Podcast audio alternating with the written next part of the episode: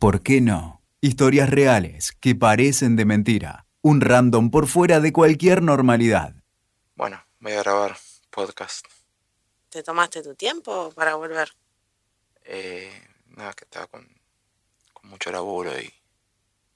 No, bueno, pero tampoco es que... O sea, no estamos en la NASA. un poco. Bueno, ni que me pagaran por... No...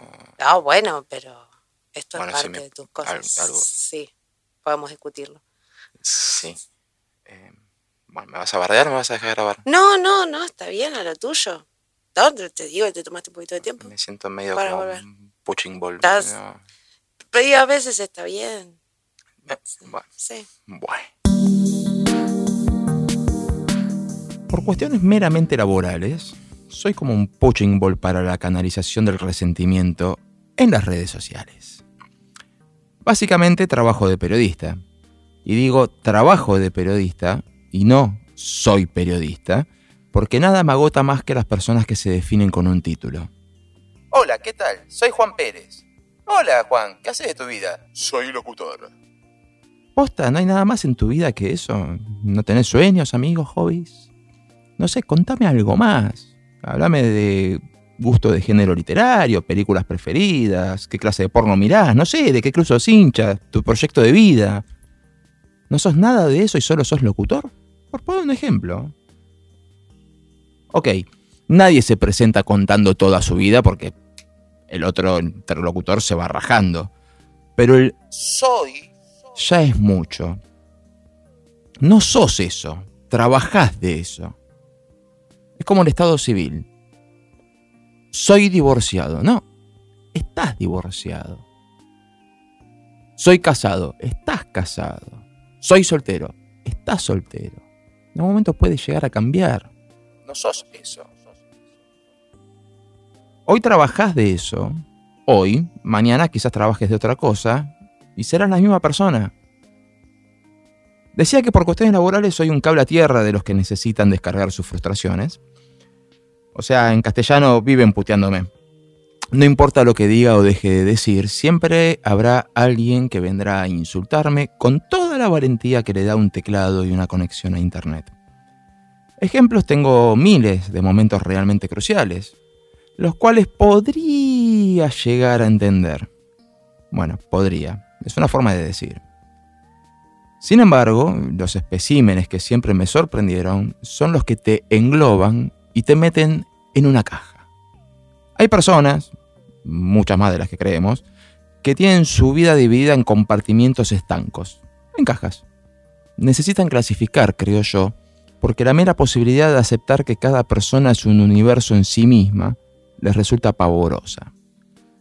Y desde que comencé a estudiar y me convertí en un ser que no forma parte de ningún ismo, básicamente me convertí en un dolor de huevos para otros que no dudan en devolverme el golpe convirtiéndose ellos en una inflamación de gónadas para mí.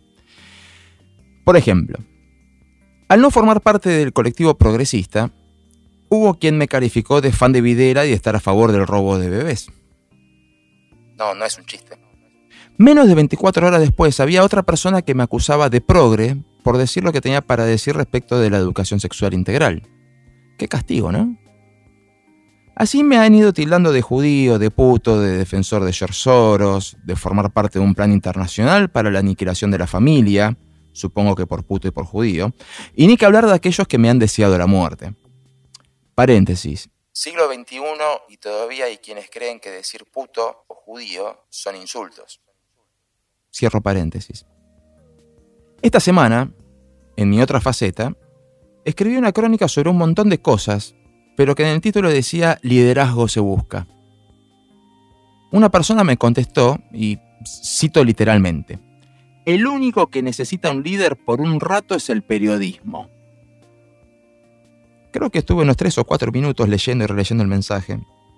Porque sí, porque soy de los que pueden tener decenas de mensajes positivos, pero el único negativo puede llegar a cagarme el día. Pensé en dejarlo ahí, pero le contesté. Ya que somos todos lo mismo, definime qué es el periodismo. Y me contestó. Y citó a secas. Cuanto peor, mejor.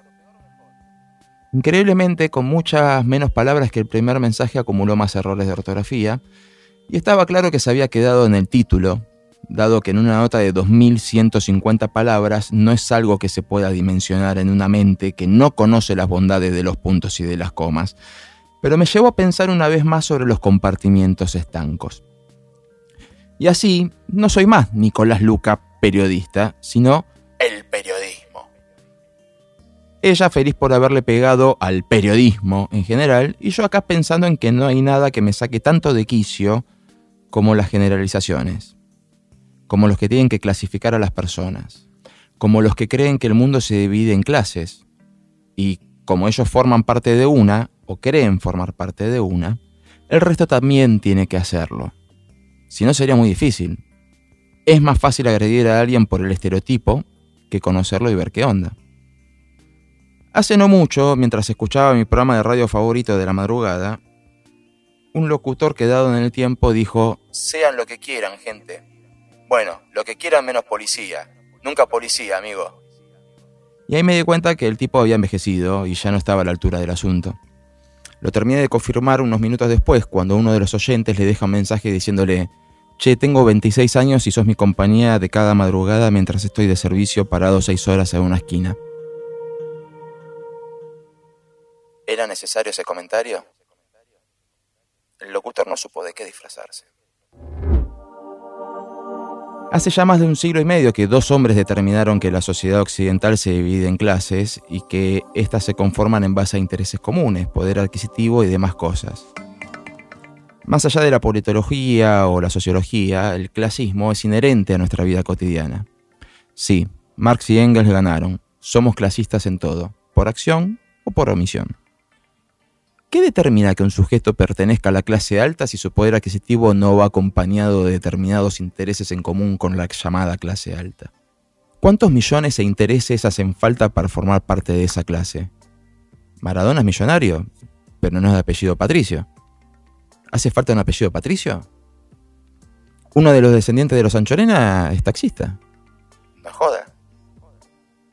¿Cuáles serían los intereses en común de la clase media si es tan amplia que a la misma clase pertenece una señora que se levanta a las 4 de la mañana para tomarse dos colectivos, tren y subte para atender una mesa de atención al cliente? Y a la misma clase media pertenece la señora que se queda dama de casa en un hogar de tres plantas, dos autos, colegios privados y vacaciones en el exterior. Y todos son prejuiciosos los pobres y clases medias con los ricos, los ricos con los pobres y clases medias, los ricos entre sí, los pobres entre sí, los clases media entre sí. Uno porque no tiene cuádruple apellido, otro porque se mudó del barrio, otro porque escucha otra banda de música, el que no es pobre es cheto, el que no es clase media tiene más guita es cheto, el pobre es un negro, aunque en Argentina los negros sean inmigrantes angoleños. Se impuso el clasismo entre clases. Sos cheto, sos stone, sos de la capital o del conurbano, sos peronista o antiperonista, aparentemente no hay otras opciones, y así nos vamos acomodando solitos en lugares estancos, intercomunicándonos con otros, pero como quien sale de la caverna para ir a otra por un interés particular y volver pronto. No me junto con vos por cómo pensás, no quiero verte ni de cerca porque sos hincha de esos putos los que culiamos en cada clásico. No me gustan los putos. No me gusta estar con gente que es policía, nunca policía. Y así el estereotipo constante. Los comerciantes son todos garcas, los curas son todos pederastas, los policías y políticos son todos corruptos, todos, absolutamente todos. Los tacheros son todos fachos, los filósofos son progres, los abogados son todos carroñeros, y los judíos son amarretes, ostentadores, marxistas, o buenos hilos del capitalismo mundial, sectarios o infiltrados. ¿Alguna vez viste un judío pobre? Bueno, yo sí, varios. Incluso si son antes de las 6 de la tarde y pasan por la esquina de Gallo y Corrientes, van a ver a uno que vende cordones en la calle. Y los periodistas. Los periodistas somos todos ensobrados, corruptos que nos movemos según lo que diga el patrón de turno o el político que nos paga. Obvio que los hay de esa clase, pero ¿saben lo que es el periodismo? Les cuento. Freelancers que gastan zapatillas para conseguir notas para vender al mejor postor. Redactores juniors, redactores estables, redactores especiales, subeditores, editores, editores ejecutivos, editores generales, directores, productores, productores ejecutivos, productores generales, fotoreporteros, miles de laburantes repartidos entre diarios, revistas, portales de noticias, radios, televisión de aire, televisión por cable y agencia de noticias. Todos corruptos. Repito, es obvio que hay gente que vive del sobre y que sus ideas cambian con la cotización del dólar. Y entre nosotros los conocemos. Pero bien vale la siguiente pregunta respecto del resto de los miles de laburantes. ¿Solo porque digo algo que no te gusta, soy un corrupto? ¿Quién está más corrompido? ¿Yo que dije algo que no te gusta? ¿O vos que me insultás y me difamás sin ninguna prueba solamente porque te pinto? Y acá ya no hablo de los periodistas, sino de todos. ¿Quién está más jodido? ¿El que no te agrada por X motivo? ¿O vos que tenés que destrozarlo públicamente sin saber bien por qué? Y por eso recurrís a los estereotipos. Entre tanto estereotipo vamos camino a una sociedad cada vez más disgregada, cada vez más cerrados. Nuestro mundo se hace cada vez más pequeñito y más seguro. Bueno, creemos que más seguro. No hay nada más erróneo que creer eso, dado que cualquier idea que nos crucemos puede hacer tambalear todo nuestro esquema de creencias. Y como solo nos relacionamos con los que creen como nosotros, el otro pasa a ser un extranjero de nuestra minúscula ciudad-estado unipersonal. Un extranjero, un extraño, alguien que no forma parte de nosotros. Y no sé ustedes, pero a mí el clasismo cultural me infla las pelotas y me castiga desde chico. Puedo hablar como un caballero delante de un señor de alta alcurnia, ser el más groncho entre los gronchos tirando frases bien piola. Puedo hablar de forma simple, compleja, y hasta puedo chamullar lungo en el lunfanco más grela que te pinte sin abatatarme ni que me dé julepe que me señalen de abacanado o galerudo. Sin embargo, esta forma de ser puede ser tratada por otros como anomalía,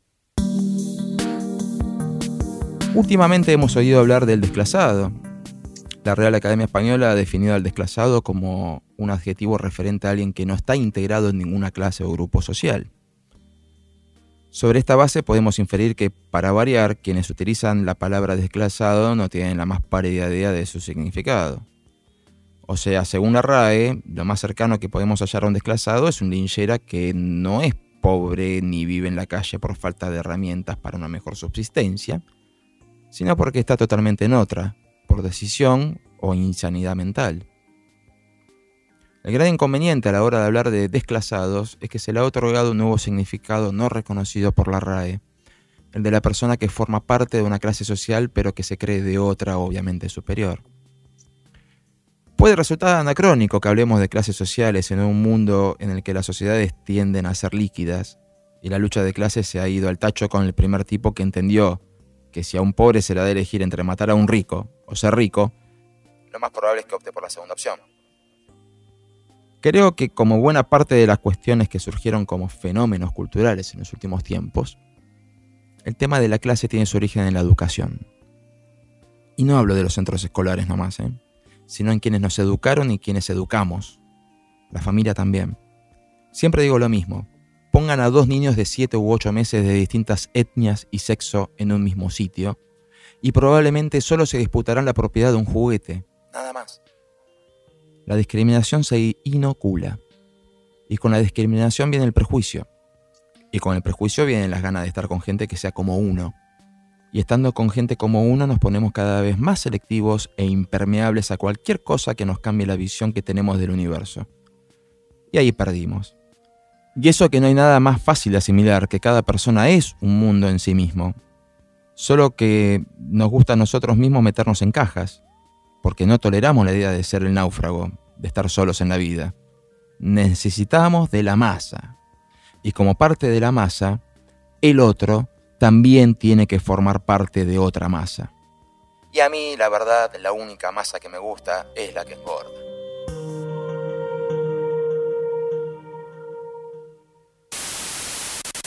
Al final sos un sensible. ¿Tanto bardo por un idiota que agredió? No, no fue por ella. Solo me dio el pie para hablar de algo que me copa. Te tiembla el párpado. Estoy cansado.